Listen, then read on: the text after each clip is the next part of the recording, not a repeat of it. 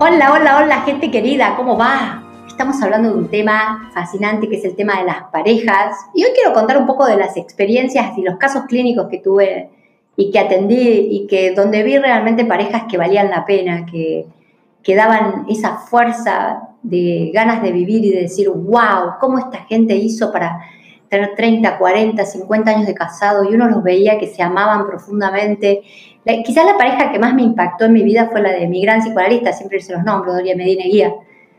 Tenía 50 eh, años de casado y era impresionante cómo miraba a ese hombre y esa mujer.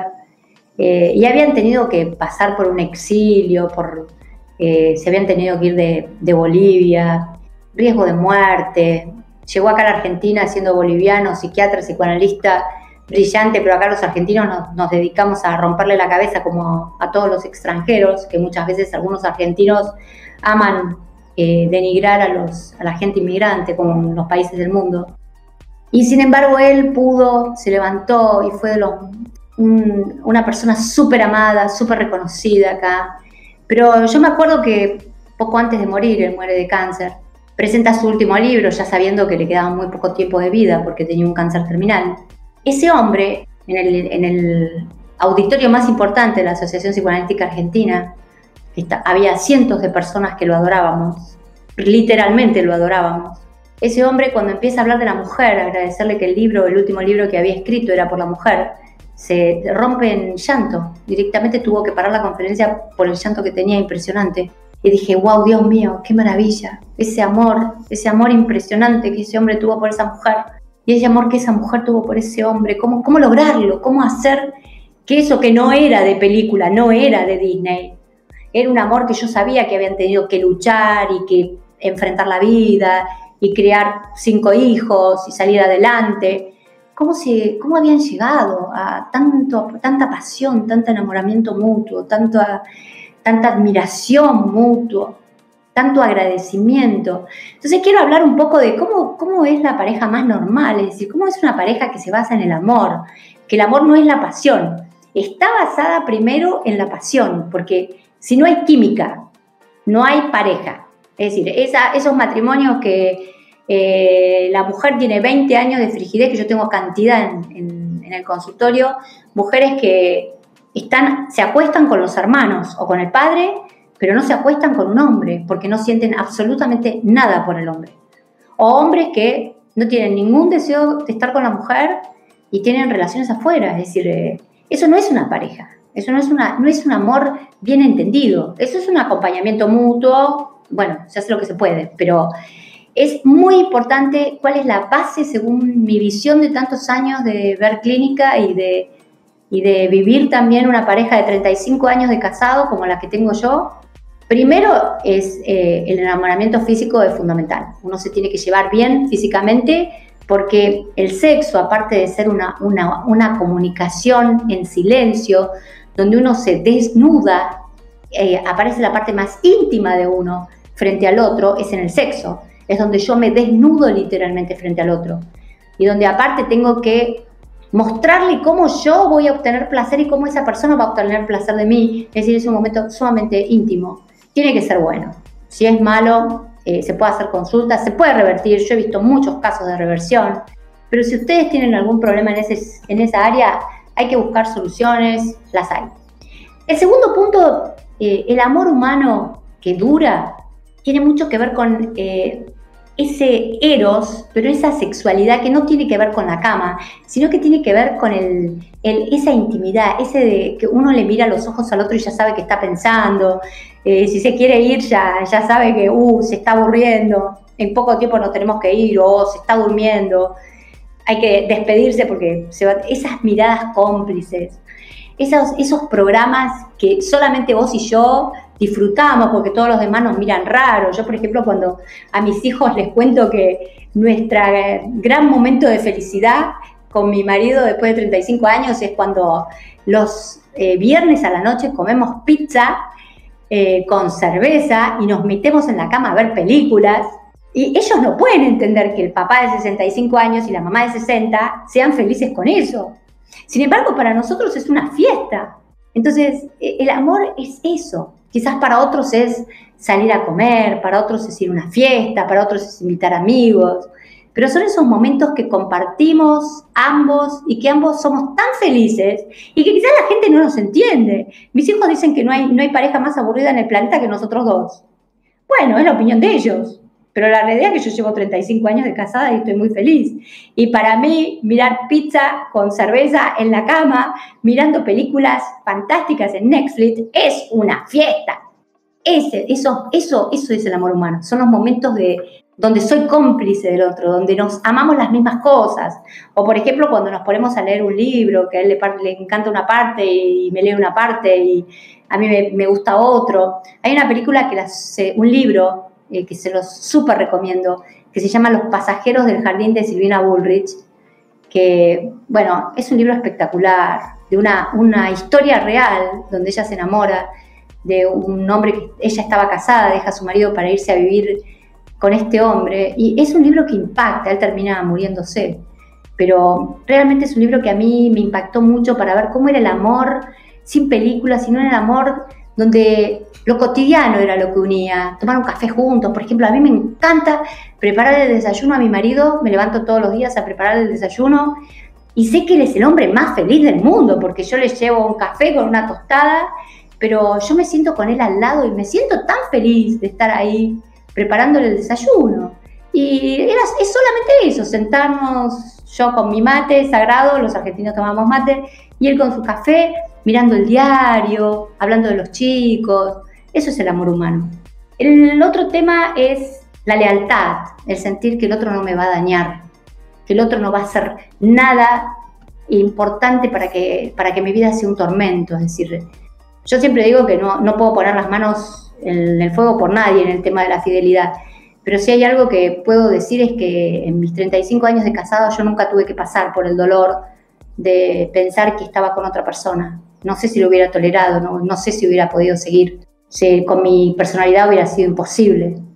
El dolor hubiera sido tan impresionante, me hubiera partido en 10.000 pedazos y no hubiera podido seguir, no, no lo hubiera podido perdonar, no, no, en mi, no en mi estructura de personalidad.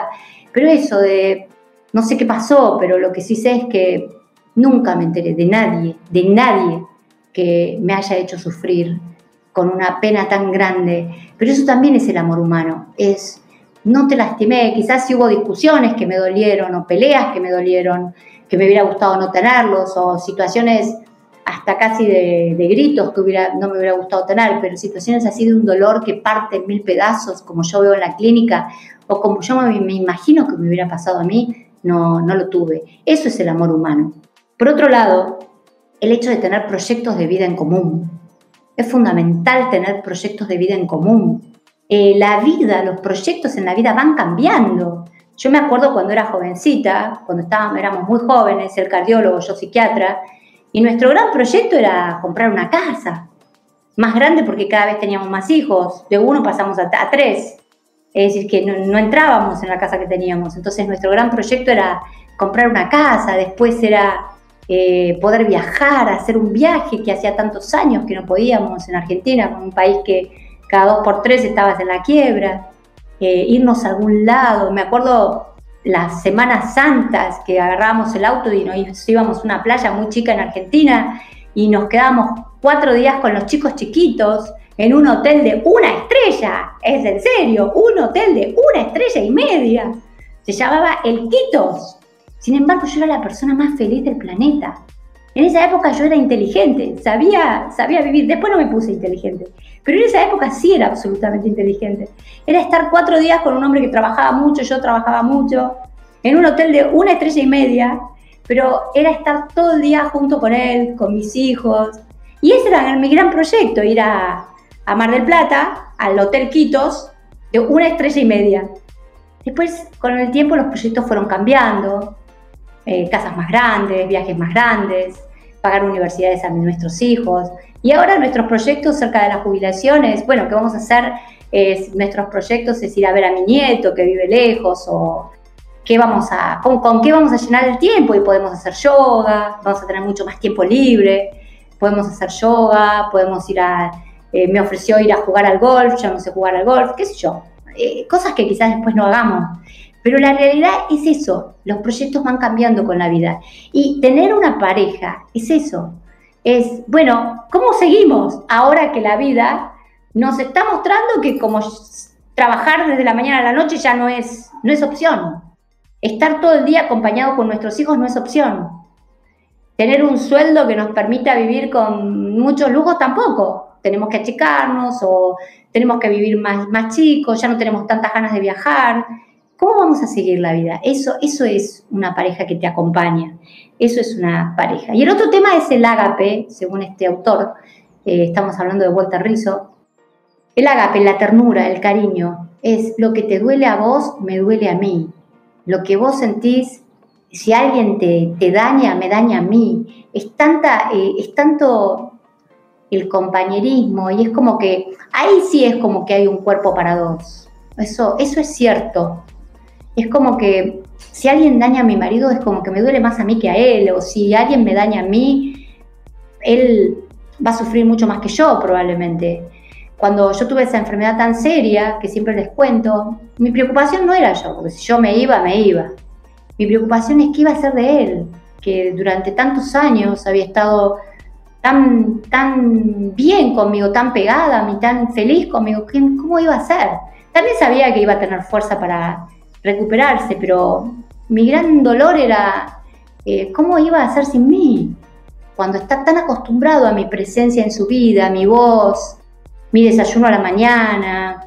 Y quizás esto no es un post, un post eh, sobre gran bibliografía, quizás es un post que tiene más que ver con mi vida, pero creo que, como dice Lisa Nichols, una historia contada con verdad, con autenticidad, sin mentiras, sin, sin decir lo que no es verdad, porque tampoco dije que todo es perfecto. Yo tuve momentos de mucha dificultad y hasta donde pensé en divorciarme porque eran épocas difíciles pero ese, esa fuerza que yo estoy hablando, ese amor, ese decir, pará, pará, pará, Cecilia, esto es temporario, esto es una crisis. Fíjate si esto no lo podés salvar, porque si lo salvás, el tesoro que hay es muy grande. Y esto es lo que les quiero transmitir. Miren, luchen por los amores. No es fácil estar muchos años con una persona. No es fácil complementarse con otro. No es fácil envejecer y ver envejecer a otro. No es fácil crecer y ver los cambios en el crecimiento del otro, porque lo que nos gustaba a los 25 quizás a los 35 no nos gusta más. Y como éramos a los 25, a los 35, a los 45 no somos más. El punto acá es ver si podemos seguir caminando juntos. Y si ese caminar juntos es como el de mi maestro, que yo cuando lo vi me puse a llorar como una loca, de ver que ese hombre de 75 años, murió muy joven, cuando se estaba despidiendo del mundo, hablando de la mujer, literalmente rompió en llanto y no pudo seguir. Entonces, si la persona que está al lado de ustedes vale la pena, luchen, luchen y luchen. Porque terminar la vida como terminó él o como ojalá la pudiera terminar yo, eh, vale la pena, vale la pena. Les mando un beso para todos. Estoy muy emocionada de hacer este podcast Estoy muy emocionada de recordar ese amor increíble que parecía de novela, pero no era de novela, de mi maestro y su mujer. Estoy muy emocionada de pensar que muchos de ustedes quizás hoy, gracias a este podcast, en vez de ir a la cama peleado con su marido o con su pareja o con su novia o con su novia, los dan vuelta y le dicen, para, para, para, para, empecemos de nuevo. Hablemos, resolvamos esta situación, vale la pena. Un beso muy grande para todos.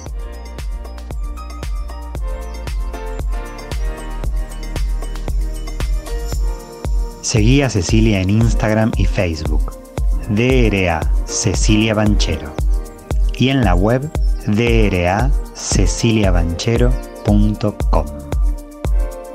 Escribinos por consultas o para reservar una sesión privada a draceciliabanchero.gmail.com Escuchaste Yo Soy Abundante con Cecilia Banchero tu espacio de libertad y abundancia.